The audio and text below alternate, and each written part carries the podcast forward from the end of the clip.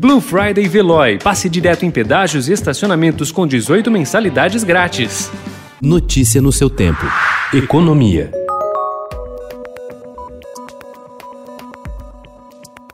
A grande maioria dos novos prefeitos eleitos nas eleições municipais vai herdar um caixa mais cheio no dia 1 de janeiro de 2021. Durante a pandemia da Covid-19, o repasse feito pelo governo federal aos municípios superou em 24 bilhões de reais o impacto da calamidade sobre as contas das prefeituras. O socorro compensou a perda de receitas e o que os prefeitos de fato gastaram no combate da doença.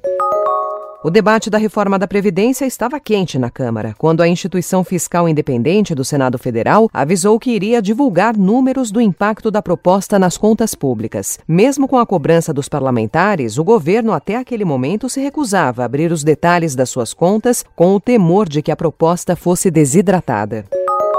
A transição pleiteada pelo governo ao Tribunal de Contas da União para que o Ministério do Desenvolvimento Regional possa usar o orçamento de 2020 para bancar obras executadas nos próximos anos pode abrir a porteira e deixar até 40 bilhões de reais em gastos como herança para o ano que vem, segundo apurou o Estadão Broadcast.